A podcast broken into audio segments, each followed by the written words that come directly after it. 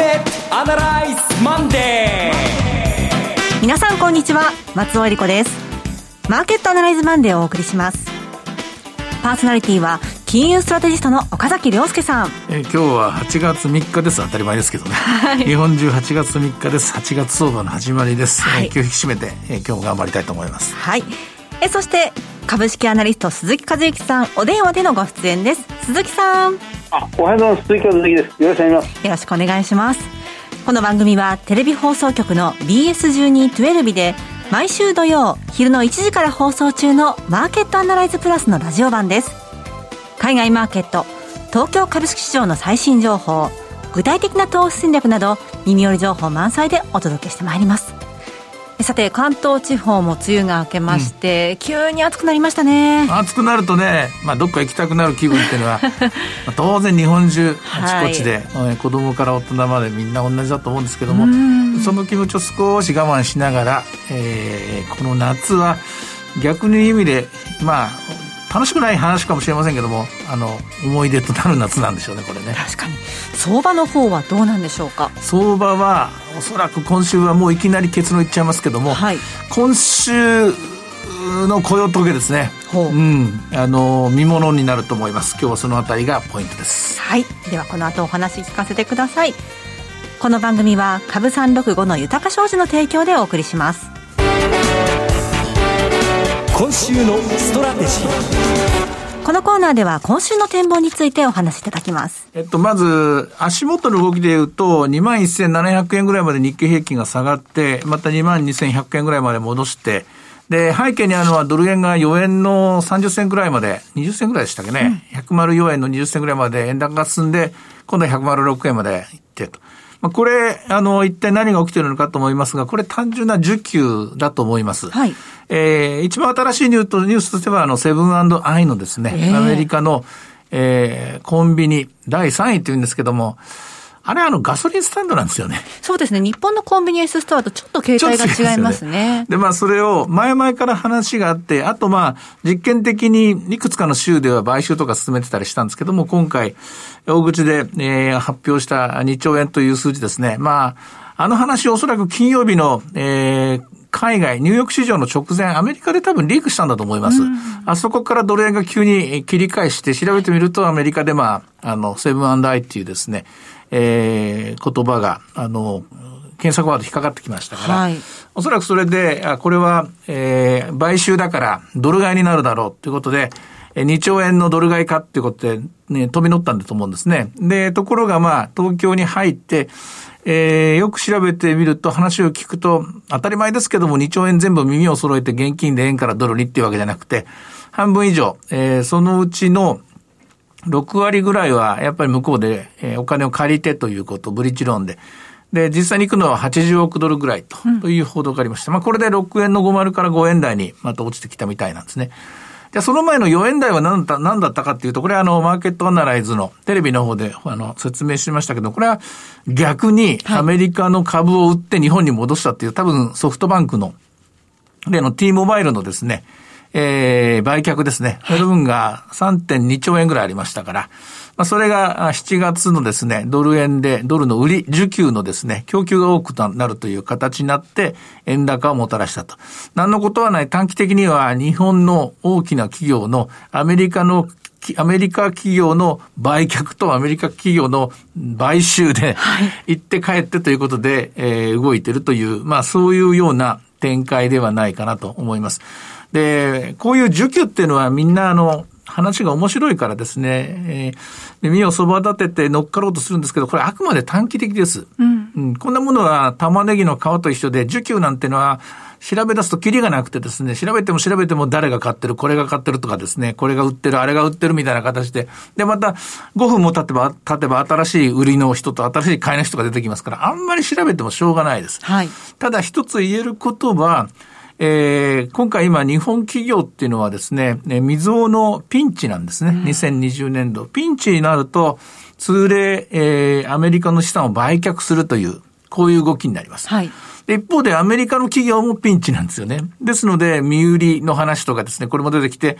じゃあここがチャンスだということで日本企業が今回のようにセブンアイ昔から温めてきた海外進出なんですけども、えこれは思わぬ買い物だということでですね、入ったり、まあこれは行ったり来たりするんですけれども、あんまりこれにですね、一喜一憂せず、せず本質的に為替というのは、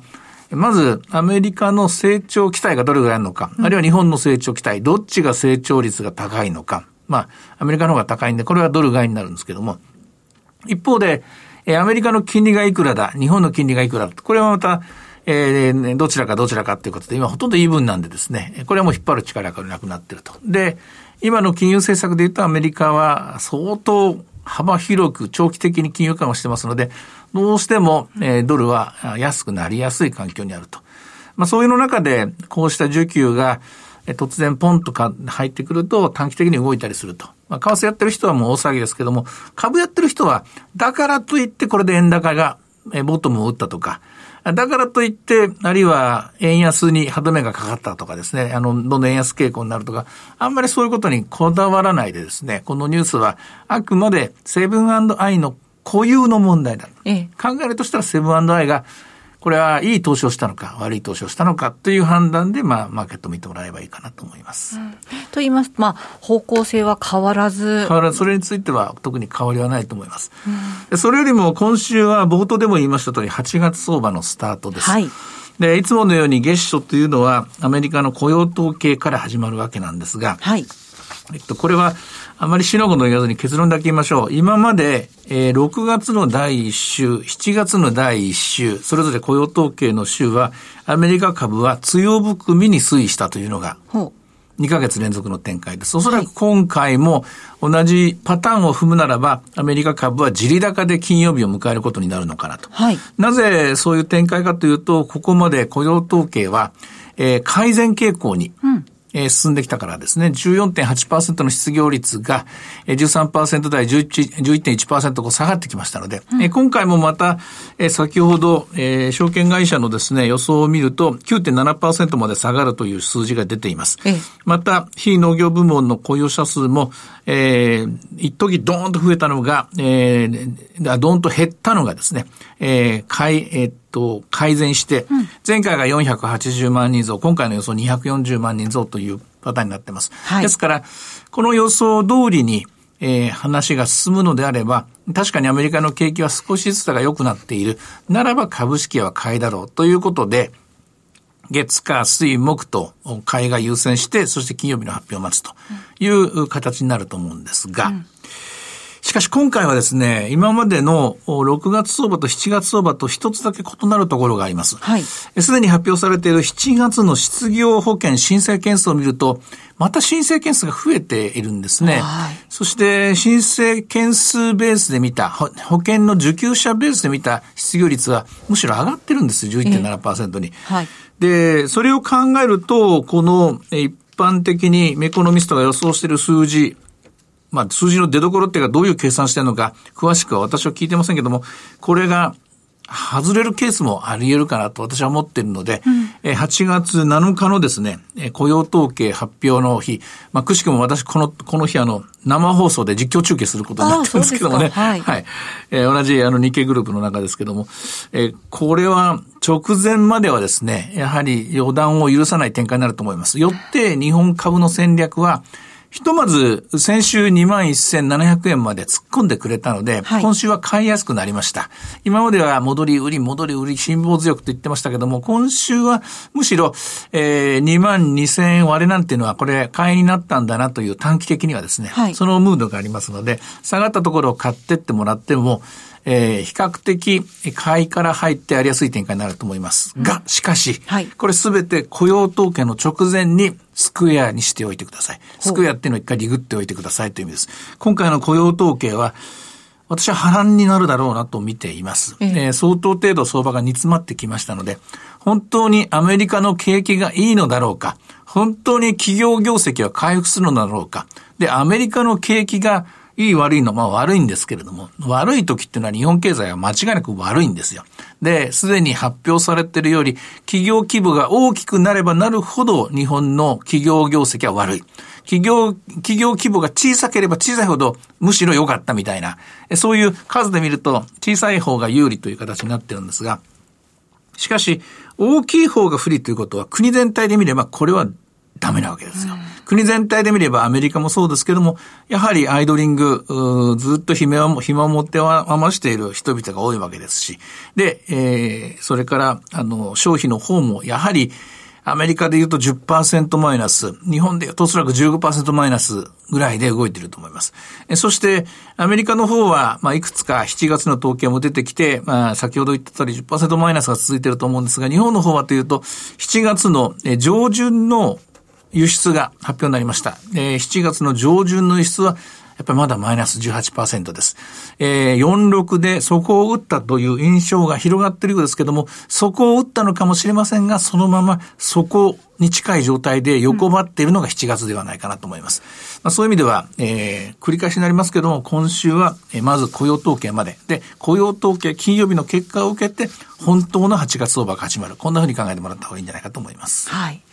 一方で鈴木さん、あの、先ほど岡崎さんのお話の中にも、企業にとっては未曾有のピンチだというお話ありましたが、あの、日本企業、決算相次いでますよね。そうですね。あの、本当にあの危機的な状況っていうか、今みたいな本当にピンチな時にほど、その企業の存在意義っていうのが問われるんですよね。はい、あの自分たちは、あそこの会社っていうのは、こういう時に何ができるのか、まあ、こういう時に頼りになる企業と、まあ、全然なくてもいい企業っていうのが本当にあの分かってしまうので、うん、まあ、平時の時ではありがたがっていた企業がこういう有事の時というか危機的な状況だと別になくてもいいやっていうようなことになりかねないようなこともありますから企業も今回の決算発表ではあの長期展望とか中期経営計画の見直してくる企業もかなり出てきたりなんかしますので、まあ、決算の数字も大事なんですがそこに合わせてその企業の経営者の言葉とかまあ、中長期の方針とかですね、そういうものが今、非常にそのみんな聞きたいところじゃないかなというふうに思いますね。そうですね、ここまでのあの決算発表を見ていて、あの鈴木さんの中で気になっているところありますか？あのまあ、良い企業もたくさんあるんですが、やっぱり悪い企業の方にどうしても目がいってしまいますね。あのまあ、先週でしたらアドバンテストとか、はい、小松とか JR 東日本とか花王とか株価が急落したような決算のその決算内容のどこがいけなかったのかっていうのを、まあ、この週末はずいぶん自分なりにあの掘り詰めて考えてみたりしたんですけど、はい、あの GDP がアメリカで30%以上戦後最悪の下げを経験してますし来週、再来週の今日8月17日の月曜日に日本も GDP を出してきますので、これも3割近く落ちるはずですから。46で GDP3 割落ちてるっていう状況で、まあ、企業業績が良いわけがないので、今、悪くて当たり前、悪くて当たり前の中で、どこまで悪いのか、悪い理由は何なのかっていうのを、一つ一つ悪い決断ほど見ていきたいなというふうに思いますね。あのその部分では、さっきあの話が出てましたけど、今日のこのセブンアイ・ホールディングスのアメリカのコンビニ買収っていうのは、ひょっとしたらかなり禍根を残す決断じゃないかなっていう気がするんですけどね。と言いますとやっぱりあの方針、まあ、これまでの拡張戦略が何も変わっていないっていう状況で、うん、今までの延長で店舗を増やせばいいんだ日本国内が飽和したからじゃあ海外で増やしていこうっていう延長でしかないんじゃないかなっていう気がして今日セブンホールディングス午前中で8%株価下がってますが、はい、2兆円の資金調達を嫌気してっていうだけではなくて本質的に何も変わるつもりがないんだなっていうことをひょっとしたらマーケットは考え始めてるような気もしないでもないんですよね。うん、岡崎さん。うん。うん。うん。そうですね。うん。まあ、いろいろ考えさせられます。あの、えー、冒頭で言いましたけども、ガソリンスタンドだからなっていうところがやっぱり引っかかるんですよね。うん、うん、まあ、さっき松尾さんにも聞いたんですけども、あんまり物がないっていうのを先日本のコンビニエンスストアとはだいぶ違う、うん、消費者目線の言葉聞いて、それが気になってましてですね。えー、まあアメリカでいうとあの CVS とかですね、あとあの、ウォールグリーンとか、はい、え多角化している、コンビニというよりはドラッグストアに近い形態ですね。もともとドラッグストアという名前で。あとあの、えー、お医者さんの機能とかも増やして多機能になってるんですよね。日本のコンビニで。そこでまあ薬だけでなく簡単なまあ医療も受けられるみたいな形になって、で、今回のコロナで実は活躍している、えー、そういうポイントの一つでもあったりするんですけども、そういう意味では、やっぱりまあ、コンビニエンスストアっていうのは非常にわかりやすくコンパクトにまとまっている、えー、だけに、横へ広がることって言いますかね、進化をここから遂げるのが難しいビジネスなのかもしれないなと。つまり、進化して、スーパーマーケットとか百貨店が進化してコンビニになったわけじゃないですか。はい、さらにその次の進化っていうのは、これは天下のセブンアイといえども、なかなか次の飛躍っていうのが難しいなっていうのは考えさせられますね。このあたり、5番株主たちはどんなふうに判断するのか、ちょっと推移を見守りたい、ねうん、まあでも一旦売りできたのは、これはセオリードールです。で、どこで下げ止まるか、はい、下げ止まった後の動きですね。うん、まあ単に価格が1割ぐらい下がったらいいや、まあ増資の分だけ下がればいいだろうみたいなですね。えー、それで終われば、それで終わるんですけれども、ちょっと時間かかるように思いますね、この判断は。はい。えー、では今日の、えー、指標全場見ていきましょうか。えっと、日経平均株価は、あ先ほどお話があった通りですね。全場、今日ずいぶん上げまして、413円。413円ですか。はい、ね、えー、それぐらいの上昇ですね。で、これに合わせる形で、えー、株365の方は、スタートから高かったですね。21,933円からスタートして、高値は22,153円。現在は少し緩んで22,000飛び95円というところです。はい、それ以上に、今日はドル円の動きが激しいですね。えー、えー、ドル円の、これはクリック365で見ると、5円の865に始まって高いところは6円の435。で、現在は行ってこいになってきましたね。5円の80まで、えー、今は、えー、円高方向に動いています。はい。あの、株で言いますと、まあ、雇用統計の前までに一旦ちょっと、うん、あの、リセットするというお話でしたけれども、はいあの、為替で言うとどうでしょうか？為替もまあ、同じような展開だと思うんですが、はい、ただ、為替の方はですね、えそれよりも多分先に仕掛けてくると思います。というのは、あの、ドル円というのはさっき言った需給っていうのが結構ですね、インパクトがあって、えー、金曜日までの円高、そして、えー、今日の前場の間の円安っていうのが、振れ幅が大きくなるんですけども、えー、主戦場はドルとユーロの関係なんですよね。はい、ドルとユーロの関係は、これは、えー、大きな通貨と大きな通貨、大きな経済圏と大きな国の戦いになりますので、これはそんな、ちょっとやそっとじゃ需給じゃ動きません。ええ、そうではなくて、成長見通しの戦い、それと、えー、金利見通しの戦いになるわけなんですね。でそういう意味ではですね、今はじわじわとドル安が進んでいる。まあ、先週の FOMC の意味もありましたけども、相当程度アメリカの FRB は金融緩和を持続させるその覚悟をはっきりしましたからね、うん、どうしてもドルは売られやすい展開だと思います。はい。そしてその裏で金が上がっているという状況になっています。今日も上がってましたね。はい。えー、さて、いろいろ展望していただきました。今週末土曜日には午後1時から放送します。マーケットアナライズプラスもぜひご覧ください。また、Facebook でも随時分析レポートします。以上、今週のストラテジーでした。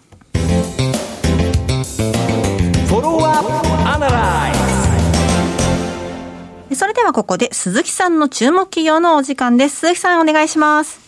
はい、あのー、今日は、えっ、ー、と、ゼクセリアルズです。はい、銘柄コード4980のゼクセリアルズ、えー、化学会社に分類されます。えっ、と、かつてはソニーケミカルという名前で、えー、上場していたんですが、まあ、ソニー、親会社のソニーが一度本体に吸収して、えーまあ、ソニーの一部門として、えー、プリント配線基板の化学薬品、接着剤などを作っていた。ソニーにとっては欠かせないようなあ、まあ、基礎素材の分野の会社であったんですが、はい、あのソニーに本体取り込まれてからこの会社はスピンアウトして、まあ、自分たちでソニーから飛び出して、えーまあ、投資ファンドの力を借りて、えー、そして、えー、改めて上場してきた、うん、今や、まあ、東証一部に上場しているという会社ですね、えー、時価総額が600億円ぐらいです。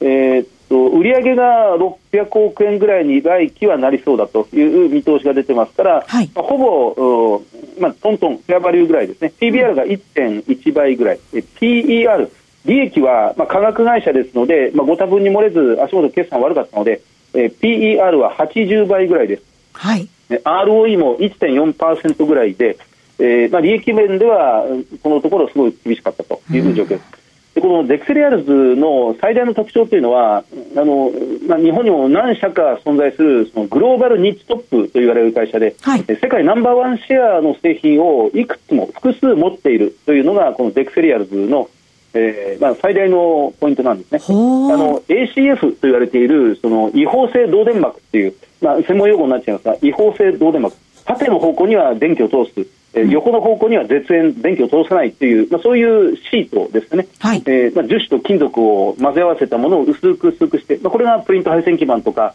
まあ、半導体の回路の方に使われていくと、えーまあ、私たちが普通に使っているスマホやタブレットやノートパソコンには、まあ、必ずこの違法性導電膜が使われているんですけど、はい、これの世界ナンバーワン企業で、まあ、この他にそのリチウムイオン電池には欠かせない表面実装ヒューズとかですね。リチウムイオン電池のその過充電とか、まあ、あの過電流っていう、まあ、これを制御する、えーまあ、表面実装ヒューズとかあとは、えー、っとこれは光学フィルターってやつですね、はい、あのノートパソコン。あれこれから車にたくさんそのディスプレイが搭載されていることになりますが、うん、そのそのディスプレイの表面に指紋がつかないように指で触った時にあの綺麗に常に綺麗にキープできるようなあの表面テープというものを使ってます。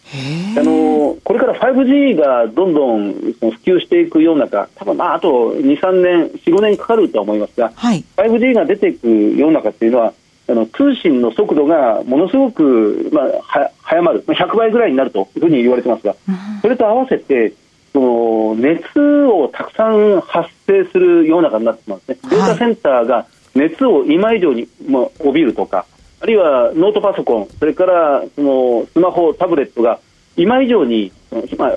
速度が100倍になるということは、データ量も100倍になって、熱も100倍までいかないまでも、5倍、10倍の熱量を表に発するという、い。かに熱を防いでいくか、制御していくかということが求められていくんですが、この時にあのデクセリアルズが使っているその熱伝導シートっていうのが、今以上にたくさん用いられることになるだろうなというふうに一方では見られています。あのまあ、それと合わせてあのもともと貧なあの人たちの身の回りを考えるとそのディスプレイを今まで以上にたくさん持ち歩いている、あるいは身の回りにはべらせているという世の中になっているような気がするんですよね。はあ、まあ、学校でも今まで、まあ、持ち込まれていなかったタブレットや、はい、ノートパソコンがごく普通に教室に何十台もこれから設置されていくことになりますし、病院でも、それから自動車の中でも、電車の釣り広告代わりにその、まあ、ディスプレイが用いられてみたり、まあ、スマホ2台持ちなんていうのはもう今当たり前で、そこにタブレットも持って、ノートパソコンも持ってっていう、4台ぐらいディスプレイのあのついている機器を持ち歩いてるんじゃないかなと思うんですが確かに駅の中の広告などもそうですよね。そうです、そうです。で道歩いていても、えー、街角に、電柱の下に その道案内の画面が、まあ、これが、えタブレットみたいになっているわけですね。えー、えそうそういう時に、このデクセリアルズの持っている世界ナンバーワン技術、ナンバーワン製品というものがたくさん使われていくんじゃないかなというふうに思います。あの先週木曜日に決算を発表して、まあ、これ予想以上に良かったので金曜日に9%ぐらい株価上がってしまったのですが、はい、あの第2四半期次の四半期の決算というのはそんなに良くないはずです。あの前の年の第2四半期が良すぎたので。ですから3か月後の決算は少し伸び悩むと思うんですけど、まあ、おしめを待ってこの辺りを突っ込んでいくのがいいんじゃないかなというふうに思います。はい。えー、今日の鈴木さんの注目は4980のデクセリアルズでした。あのこういったコロナ禍の中で自分の身の回り見回してみるといろいろ変わってきている部分がありますからね。そこから投資のヒントを得るのもあり,、ですね、うん、あの新しい会社、えー、名前を覚えるだけでもですね、はい、この機会を利用してほしいと思いますね。はい。さてマーケットアナライズマンデーはそろそろお別れの時間です。ここまでのお話は？岡崎亮介と。そして松尾恵理子でお送りしました。それでは今日はこの辺で失礼いたします。さようなら。さようならこの番組は株三六五の豊か商事の提供でお送りしました。